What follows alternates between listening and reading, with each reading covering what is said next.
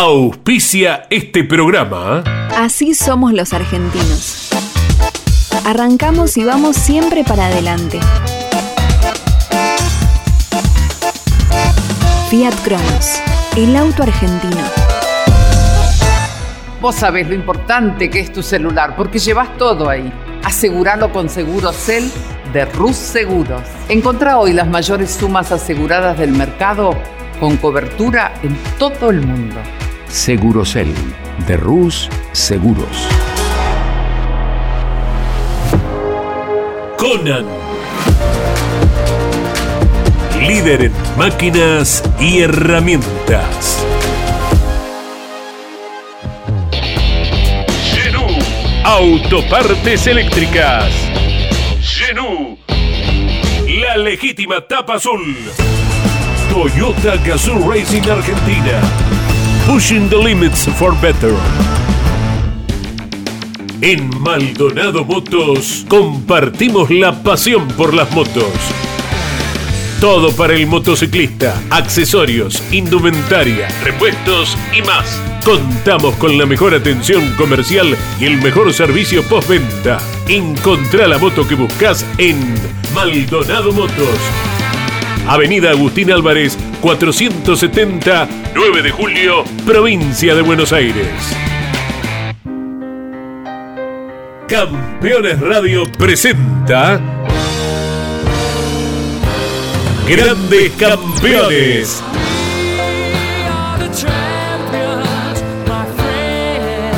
Una charla imperdible y descontracturada con un verdadero equipo de notables figuras. Cocho López, Guillermo Yoyo Maldonado, Ángel Guerra y Gabriel Reyes. Grandes Campeones. Por Campeones Radio. Todo el automovilismo en un solo lugar.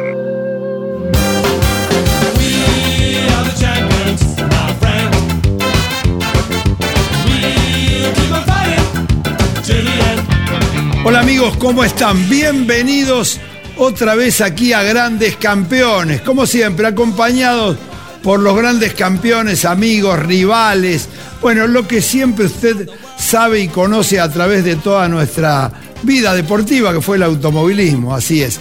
Pero esta vez tenemos un invitado especial, un invitado de lujo que ya se los voy a presentar. Primero, darle la bienvenida a mi coequiper, mi amigo Angelus Guerra. ¿Cómo va? A, a Gabriel. Gabriel. Vamos a hacer la presentación estelar de, del gran invitado que tenemos hoy. Sí, señor, lo felicito Ángel primero porque ganaron ayer con el amigo Pernía en Termas de Río Hondo con el TC 2000. Fue una buena carrera, no buena a la vista de los primeros puestos, fue buena de los, de los puestos de atrás. Estuvo divertido ver cómo los demás también manejan. Sí, fue un, un mínimo trámite, pero bueno, salió Bueno, bien. un mínimo trámite le dijo a Gabriel Reyes. ¿Qué pasó, Gabriel? ¿Cómo estás ahí desde Córdoba? ¿Cómo les va? Buenas noches. Bueno, como todo petizo agrandado, ganó, lo tengo que felicitar porque ganó una gran carrera, muy, muy bien. Espero que dentro de dos, tres fines de semana, cuando haya el nuevo TC2000, esté igual así de brazos cruzaditos, pero en este caso hay que, que felicitarlo. Nosotros nos fue relativamente bien con un cuarto puesto de, de Julián Santero, pero la carrera, si bien no fue, como decían ustedes, un espectáculo eh, brillante, yo quiero destacar la lucha que tuvieron Jorgito Barrio y Montenegro, porque son el futuro, son chicos nuevos. Después podemos analizar la maniobra de quién es la culpa o no, pero realmente le metieron emoción cada vez que se juntaron los dos. En un momento hasta Jorgito Barrio frenando con dos ruedas en la banquina de costado. Realmente estuvo muy bien y, lo bueno de eso que es el futuro, no son los pibes que vienen y, y está bárbaro. Eso realmente me gustó mucho. Bien, muy bien, la vimos, la vimos por, la, por el Canal 13 que transmite el TC2000, bien, esta vez bien. Un autódromo muy lindo como es Terma de Río Hondo, sin ninguna duda, el mejor de este país, de Argentina. Pero lo vi que vino Yoyo también, ¿está desde Estados Unidos o ya volviste, Yoyo? ¿Cómo estás, Cocho? No, no, todavía estoy, todavía estoy lejos, todavía estoy lejos. Bueno. Pero bueno, ya estoy llegando, ya estoy esta semana estoy viajando por Argentina. Vamos a presentar a Enrique Scalabroni. Gracias por estar, Enrique. Sé que estás en Córdoba, eh, vivís en Italia, en Parma, así que bienvenido que estés en la Argentina. Sí, un gran gusto de volver aquí después de tanto tiempo. Tuve que venir por una razón de salud de mi madre, pero estoy llevando adelante las como puedo desde aquí y estoy viendo cómo arreglar todo esto porque después no, la semana pasada nos descubrieron que teníamos este, el COVID, así que tengo que estar encerrado en casa con mi madre después de más de, de 50 años, no, más de 40 años que no, que no, no, no estaba en la casa con ella. Bueno, bueno, eso seguramente ya está pasando. Eh, Nosotros lo vivimos casi todos, así que yo recuerdo que alguna vez te he visto en Dalara en los años 80, 80 y pico, cuando íbamos a buscar algún elemento, si no me equivoco, ¿no? Por esos años estabas en Dalara. Sí, 82, 80 y, y- perdón, 82, 83 y 84. Eso, de ahí me recuerdo porque me dijeron, hay un argentino trabajando, un ingeniero, y bueno, ¿cómo fue la vida, no? Porque después avanzamos este, muchísimo, has avanzado muchísimo. Pero antes de entrar en, lo, en la historia, yo te quisiera hacer una primera pregunta y después dejo a mis compañeros. Escuché que estuviste en Rafaela y que te sorprendiste por dos cosas. Por el nivel de la categoría de turismo carretera y sobre todo por el público. Contanos un poco. Sí, fue muy bueno todo el, el fin de semana, eh, me trataron muy bien, estuve muy bien y me quedé muy, muy sorprendido por la cantidad de, este, de gente que va a ver la carrera. Eh, La gente que hacía tres días antes esperando ahí en, el, en la entrada y que me dejó muy, muy sorprendido, ¿no? Me hizo aparecer un poco esas entradas a Monza, donde hay tanta, tanta gente y para mí las categorías se evalúan no tanto en el campo de batalla, sino la atracción que crean las categorías a la, a la gente. Y eso es lo que realmente es lo importante para mí, porque si, el, si la gente tiene pasión, si la gente tiene ganas, si la gente va a ver categorías, es porque realmente el producto que le presentan es, es interesante. Bueno. Ahora, yo no digo que puede ser excepcional o no, pero es que es interesante para la gente, ¿no? Sí, bueno, la verdad que comparto lo que dice Enrique. pero la realidad que yo le haría otra pregunta, Enrique, porque si bien todos acá los argentinos queremos ir por el mundo, tener pilotos en todas las categorías, pero me gustaría que él opine sobre lo que hizo él, porque realmente hizo una carrera espectacular. Fue casi de la nada de Argentina y llegó a estar en los mejores equipos de Fórmula 1 y hoy tiene un nombre. ¿Qué le diría a los jóvenes técnicos nuestro argentino para poder estar o hacer un camino similar al que vos pudiste hacer? Lo que me dijiste tú cuando trabajaba con Antelo y tú estabas en Italia, y te tengo que agradecer muchísimo porque tú me dijiste, Enrique, andate, que podés este, trabajar bien allá. Tú hiciste también una gran, una gran experiencia y demostraste, porque yo me, Dalara dijo que de los pilotos que habían llegado a Argentina, el que más lo sorprendió fuiste tú, cuando fueron a probar con el Fórmula 3 a Monza y le metiste el tiempo adelante.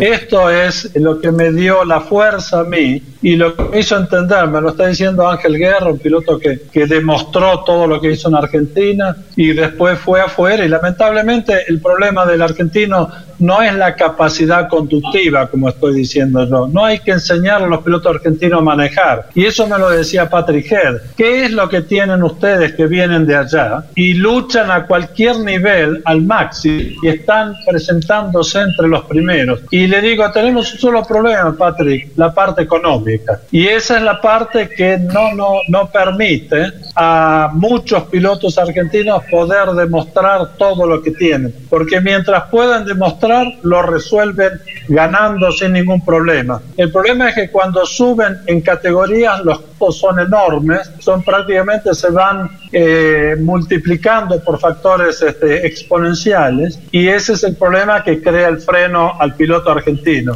Eh, yo me sentí y pertenecía a otra Argentina, creo, donde nos sentíamos seguros y veíamos que, Europa estaba ahí, que estaba en nuestras manos y que podíamos, podíamos luchar, podíamos hacer, podríamos tener la posibilidad que nos dejen probar, que eso es lo que decía Fangio. No pidas nunca nada, pedí que te dejen probar. Y cuando te prueben tenés que hacer el mejor trabajo que puedas. Y esas fueron las, las reglas que yo fui aplicando y sin querer se fueron abriendo puertas detrás de puertas y, y ese camino al andar, ¿no? Y al mirar la vista atrás verás la vida que la verás la senda que jamás se volverá a, pisar, ¿no? Coincido con, con, Enrique, ¿no? Enrique, ¿cómo estás? Eh, hace rato que no nos vemos. Yo, siempre hemos tenido contacto contigo a través de Tito Pérez, a través de Guillermo Gil, cuando yo tenía el equipo. Un placer hacer, hacer trabajos contigo. Y realmente coincido un poco en, la, la, dificultad que tienen los pilotos argentinos. Y también coincido en algo que dijo ahora último Enrique, que como decía Juan Manuel, no pidas nada, pedí simplemente que te dejen probar para poder demostrar que servís, que vas para adelante y bueno, después un montón de cosas se van juntando como para que las posibilidades se den para un piloto, pero también realmente coincido que a nosotros se nos hace muy, muy difícil. Estamos lejos y estamos con una posición económica muy, muy complicada para poder competir a nivel mundial. Eh, Gaby, seguramente tenés algo para preguntarle vos también, pero quiero contarle a los jóvenes que nos miran que es muy fácil. Enrique Scalabroni lo googlean y van a saber la historia, que es larguísimo. Nos alcanzarían un montón de programas para contarles qué pasó por Ferrari, por, que, que tuvo que ver con muchos desarrollos de cajas, de chasis, distintos equipos de los primer, de primer nivel y equipos campeones campeones y pilotos campeones. Gaby, ¿querés preguntarle algo? Eh, sí, Enrique, bueno, primero una alegría poder compartir con usted y que esté acá en Córdoba, ¿no? ¿Puedo hacerte una corrección? No me trates de usted, todavía no soy demasiado viejo. bueno, bueno. Es una cuestión de respeto, nada más. Gracias por dejarme totearte, Enrique. Eh, mi pregunta te decía que, que estés en la cumbre, ojalá puedas pronto salir a pasear por la cumbre porque está muy lindo, ni hablar que lo que te haga falta estamos a disposición. Pero mi pregunta va un poquito, porque todo el mundo nos lo consulta y, realmente yo soy el menos indicado para opinar por las quejas de Hamilton de cómo le duele el cuerpo arriba de estos autos modernos. Eh, escucharte a vos, ¿qué opinas de todo esto y por qué están, están como está hoy la Fórmula 1? Que por un lado está muy linda por la pelea, pero por otro lado las quejas, ¿no? El problema, sabes que es, muy simple de explicar. Hay reglamentos, la Fórmula 1 está basada en lo que un eh, reglamento define. Cada cambio de reglamento establece un nuevo campeón, un nuevo equipo de punta. Cuando se estableció que tenía que ser la mayor potencia, tanto Ferrari como este, Renault pensaron, nosotros tenemos mucha experiencia en los motores turbo, lo vamos a resolver. Pero nadie había pensado que la potencia extra no era la potencia del motor eh, turbo, ¿no? comprimido, sino que era la potencia adicional que se conseguía con la parte, la transformación eléctrica, tanto de la, energía cinética de frenado como de la, del, del, giro del turbo en la salida de los gases que hacía mover un generador. Esa parte eléctrica mecánica no estaba desarrollada en, los grandes equipos, estaba todo basado puramente en los motores, este, motores en sí mismos, o sea, los,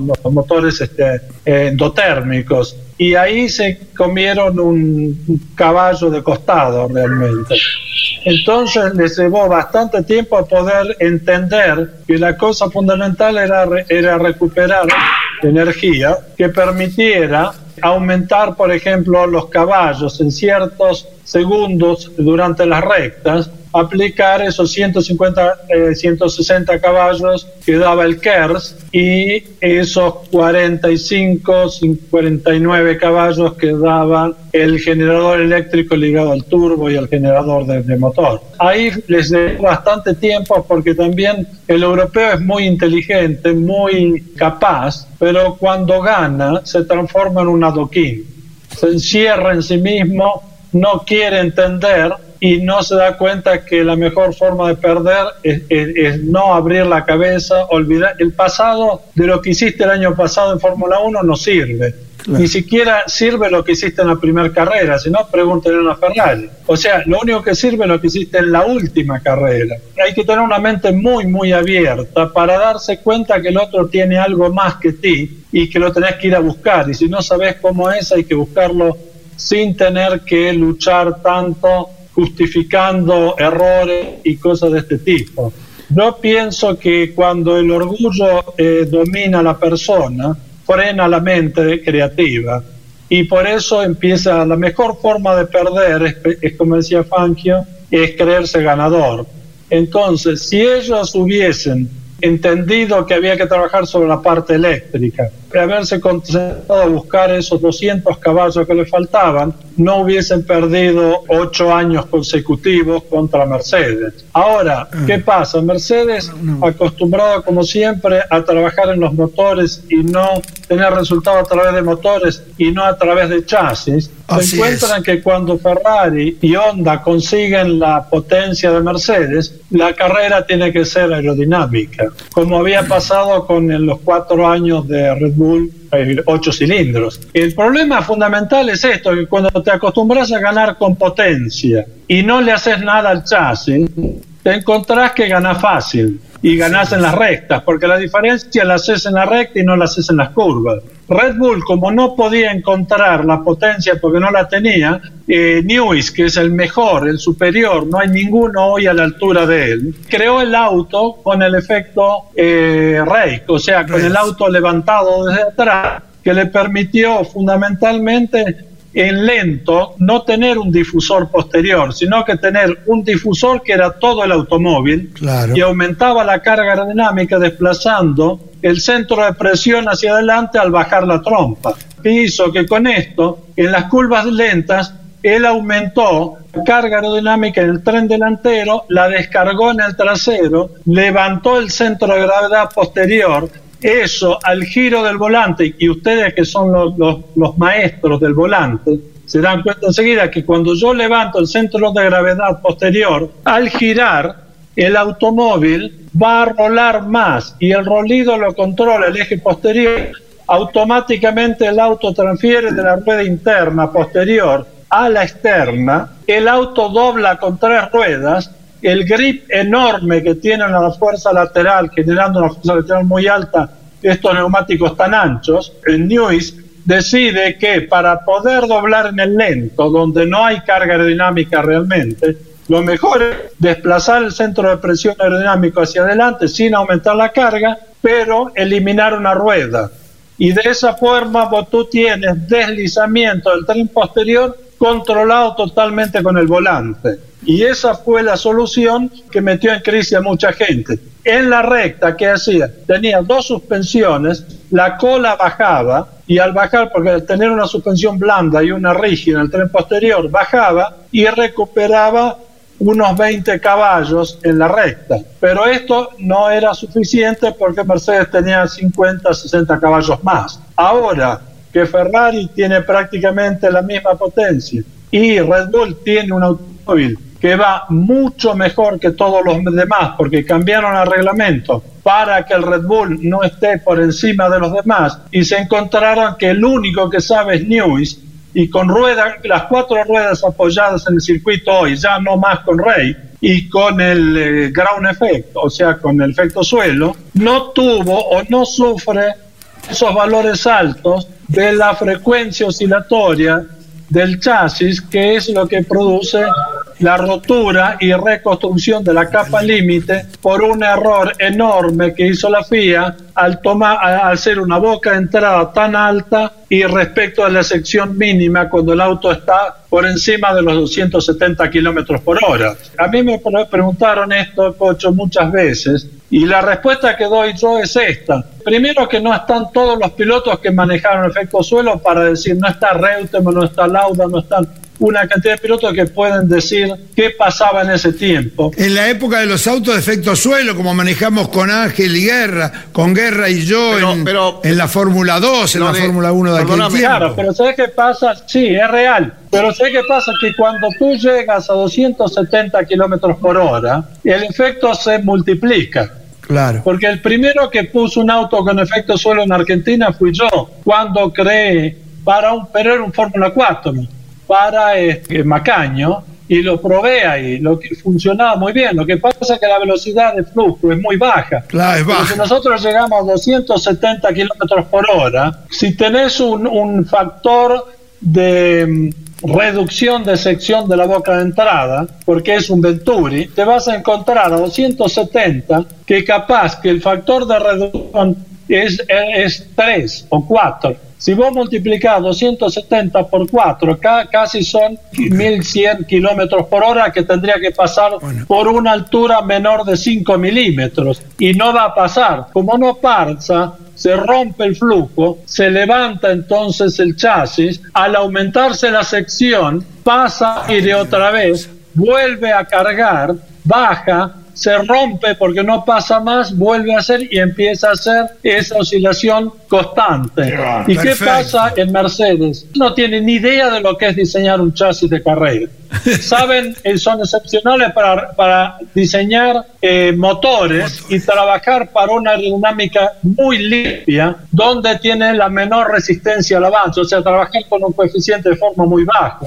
Pero el coeficiente de forma muy bajo no te da nada en las carreras de auto, cuando todos tienen la misma potencia. Lo que te va a dar la diferencia es el coeficiente de sustentación, o sea, el CZ, que es el coeficiente de la carga aerodinámica. Y Newis es un genio, como todos los que estuvimos en, el tiempo donde había que trabajar muchísimo. Con efecto suelo. Y que la potencia eran todos Cosworth, todos eran iguales. Exacto. Enrique, la verdad que nuestro programa es muy pequeño y para nosotros fue un orgullo tenerte aquí y dar las explicaciones que hace años que nosotros no escuchamos. Magistral la, la charla con Enrique, pero a mí lo que veo, la gente se pregunta hoy, ¿qué va a pasar con la parte de seguridad que los pilotos se bajan físicamente mal, ya es un tema de seguridad. ¿Habrá un cambio de reglamento o van a seguir así hasta fin de año? Lo que tiene que pasar no es el problema de los Red Bull, es el problema de Mercedes sobre todo, que cometió dos errores muy grandes.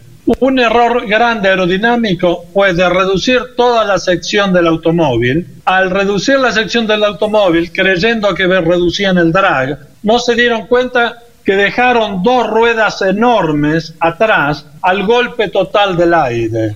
Y eso le está consumiendo potencia al motor Mercedes por una falta de conocimiento de aerodinámica justa. ¿Qué ocurre? Nadie hizo eso y en el año 94 yo estaba diseñando un Fórmula 1 para un equipo japonés y una de las preguntas que me dice, ¿qué pasa si yo saco los laterales? No los podía sacar porque tengo los radiadores. Pero me fui al túnel de viento de la Imperial College en Inglaterra en, una, en 33%, un túnel de viento que fue muy famoso, que lo usaba toda Fórmula 1. ¿Y qué ocurre? Y probamos ahí sin los laterales, con el fondo, pero sin el lateral y el auto era mucho más lento. Entonces yo digo, ¿pero por qué es más lento? ¿Dónde está el problema? Y me di cuenta que al tener los laterales, el aire no le pega directamente a toda la rueda, al, al 100% de la rueda. Entonces le está pegando a, un 70% porque un 30% lo está cubriendo, lo está carenando el lateral. Entonces ahí empecé a trabajar y busqué el largo máximo y máximo con unas 20 pruebas de túnel de viento para ver cuál era la, la, la forma de la sección más eficiente. Y eso, señores, vean cómo está hecho el Red Bull. Y eso está bien hecho, porque eso está todo analizado. Además hay otra cosa, el fondo, News no manda toda la boca alta que tiene, toda la sección de la boca alta por debajo del automóvil. Dividió la boca en tres planos distintos, con, con planos verticales, y va solo el que va cerca del chasis, que es chico, que va directamente al fondo. Los otros dos salen por detrás de la rueda delantera, en la parte posterior de la rueda delantera, para reducir la resistencia avance de la rueda delantera, que ahí es donde se produce el drag por el vacío de la rueda. De la rueda. Entonces él consigue mayor velocidad y porque reduce el drag del automóvil, y a su vez tiene ahora la relación, que esa relación tiene que ser de 1,20, 1,25 a 1, no 3 o 4 a 1, como todos los pollos que no saben están aplicando. Y que me decís de la seguridad,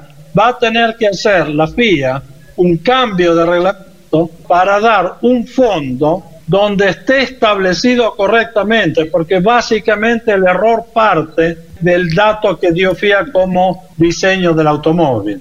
Se resuelve fácil. Si el auto, si la, sección mínima es muy chica, levantala. Entonces no va a entrar en bloqueo aerodinámico. Pero estos giles que dicen, no, no porque perdemos carga aerodinámica, pero después el piloto no puede llevar el auto. Es gente nueva, con poca experiencia, falta gente con conocimiento técnico de ya errores pasados. No existen y por eso cometen el error y siguen reproduciendo y reproduciendo y reproduciendo porque no quieren cambiar, porque si un, un, chief designer acepta que se equivocó, lo echa. Hay uno solo que dice, yo me equivoqué, lo hago de nuevo, es new y si no lo toca ninguno. Eh, yo, yo, ¿alguna pregunta más? Simplemente eh, coincidir plenamente con lo que dice Enrique. Un dato solo les voy a dar. En un avión con una rueda muy chiquitita, muy chiquitita, que es tres veces más chica que una rueda de Fórmula 1, el carenado de esa rueda le hace ganar o perder alrededor de 25 kilómetros por hora, 300 kilómetros por hora del avión. O sea, es exactamente así lo que dice Enrique. Es impresionante cuando vos tenés una rueda algo que está girando como la rueda, expuesta totalmente al aire, el drag que produce es impresionante. La explicación de Enrique es genial. Muy bueno, muy bueno. Bueno, eh, chicos, gracias, agradecerle nuevamente a Enrique Scalabroni. Qué buenos datos que dijo, qué, qué claro aparte. Claro, yo de la parte técnica prefiero que opinen el Yoyo Ángel, que conocen mucho más de todo lo que dijo eh, Enrique, que fue espectacular escucharlo, ¿no? Pero me quedó claro esa parte que los ingenieros hoy por no reconocer sus errores o se encierran en la de ellos y frustran a los pilotos, ¿no? Realmente eso pasa en todos lados y, y está, me quedó muy claro todo lo que quiso decir Enrique, también en esa parte no solo en lo técnico y de que no todos tienen la varita mágica, ¿no? Yo, yo. No, eh, yo coincido, coincido con lo que, con lo que dice Enrique y lo que no se puede creer así también, como lo dijo muy bien Enrique, es que nosotros, ustedes no sé si recuerdan que en los primeros programas, cuando empezó la Fórmula, este año cuando empezó la Fórmula 1, dijimos el, el error a mi criterio, el error que había cometido Mercedes-Benz de dejar las ruedas traseras tan en el aire, haciendo los pontones tan chicos. Lo increíble es que no lo hayan corregido en tanto tiempo. Coincido plenamente con Enrique, cuando se aferran a una idea es como que no quieren reconocer que están equivocados y no solucionan el problema. No se puede pasar de tener el auto más rápido como era el año pasado el Mercedes a, a perder 20 o 30 kilómetros en la recta como este año. Lo van recuperando de a poquito, pero bueno, deberían haber hecho un cambio más drástico para que la solución viniera más rápido. Bárbaro, realmente bárbaro, gracias. Y volvemos un poquito a la actualidad del fin de semana. Dijimos que en el TC2000 ganó Vicente, iba a decir, qué grande. Leonel Pernía, el amigo Vicente siempre está en nuestro, en nuestro presente, es un fenómeno, el gran Tano boquense. Tendríamos que tener un día al Tano padre acá. Sí, señor, vamos ya, lo, estamos invitando ya, le estamos diciendo ahora, en este momento, que tiene que venir a contar un poco y hacer una comparación qué fue Boca y qué fue el turismo de carretera. Ángel, contame un poquito de Renault, así rápido, ¿por qué tanta contundencia? Ah, bueno, hoy los equipos están, los equipos tienen muy buen nivel técnico para trabajar. Pero había 10 kilos de diferencia entre el primero y el segundo. No había 30 ni 50, porque en algún momento escuché algo raro. Hoy, hoy, hoy, duele mucho. Hoy 10, 10 kilos en, en, una categoría que está tan pareja y con los, los, equipos de ingenieros hacen un trabajo muy bueno, muy bueno. Obviamente que los kilos a algunos les afecta más, a otro menos. Te va dando la experiencia las carreras en función de, de cuántos kilos se cargó. Así el es. equipo nuestro eh, fue uno de los primeros también que cargó kilos y esa experiencia también es buena. Así es. Pero bueno, es. fue un fin de semana importante, tanto en el TC2000 como en el, en el Series. Estamos en la lucha, dijimos que íbamos a trabajar. Va, un amigo, colega que me está mirando, el señor Gabriel, carreras pasadas creo que me mandó a trabajar para ganar a Chevrolet. Nosotros cumplimos. Nosotros cumplimos. Esperamos ahora ustedes que se puedan recuperar. Eh, bandera cuadro para el. Eh, quédate tranquilo, falta mucho hasta fin de año. Falta bandera, bandera, bandera para... cuadro, se terminó, se terminó la carrera del TC2000. Se terminó, me voy para La Plata, me voy con las pick-up. gracias, Yoyo. Me voy para otra categoría importante de estos últimos tiempos, que es las pick-up, una carrera que ganó Ventricelli, me pareció simpatiquísimo haber visto largar a los dos Martínez. Padre e hijo hicieron el primero y el segundo tiempo de clasificación y largar en la pole junto a un hijo de ser muy lindo. Bueno, lamentablemente después se paró el gurí, su hijo salió segundo, una carrera, vuelvo a repetir, muy entretenida como siempre lo hace y con tantas camionetas en La Plata el TC Pickup. Y también tuvimos las 24 horas. Seguramente habrán visto algo, estimados amigos. A ver. Sí, la verdad que linda carrera. De pecho venía ganando bien, son autos realmente importantes. Tuvo un problema eléctrico, tuvo que ir a boxe, estuvo mucho tiempo parado y terminó ganando el Toyota número 8, ¿no? Pero todo se daba para que, que ganara Pecho de nuevo. Pero igual lo de Pecho es espectacular en las 24 horas tiene dos segundos puestos, un tercer puesto, un primer puesto. Sí. O sea que fue una linda carrera, muchos accidentes, pero linda carrera. De Río Tercero, Córdoba. ¿Querías decir algo? No, no, bien, bien lo de Gabriel. ¿Y de dónde querés que sea?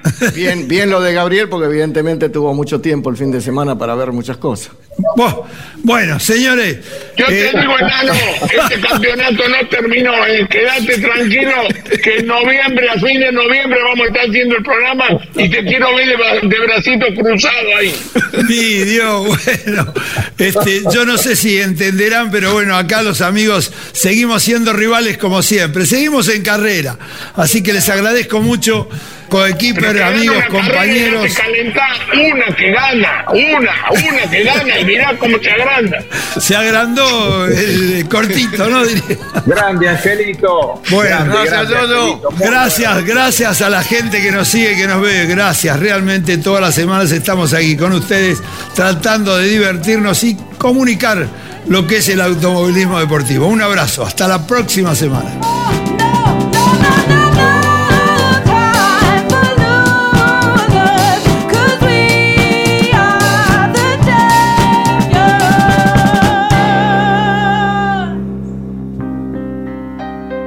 Hasta aquí en Campeones Radio. Grandes Campeones.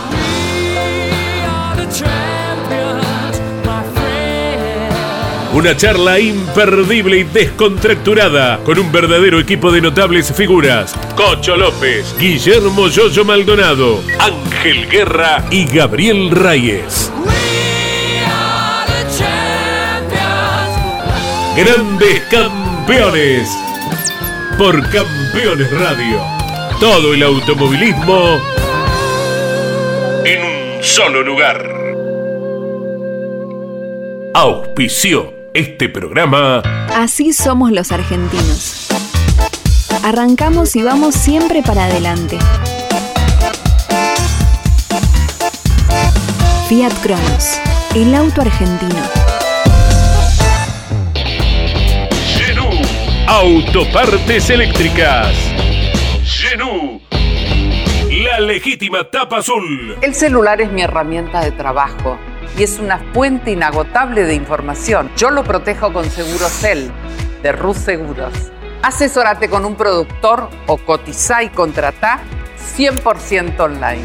Segurocel de Rus Seguros. Conan líder en máquinas y herramientas. Toyota Gazoo Racing Argentina. Pushing the limits for better. En Maldonado Motos compartimos la pasión por las motos. Todo para el motociclista, accesorios, indumentaria, repuestos y más. Contamos con la mejor atención comercial y el mejor servicio postventa. Encontrá la moto que buscas en Maldonado Motos. Avenida Agustín Álvarez, 470, 9 de julio, provincia de Buenos Aires. Campeones Radio. Una radio 100% automovilismo.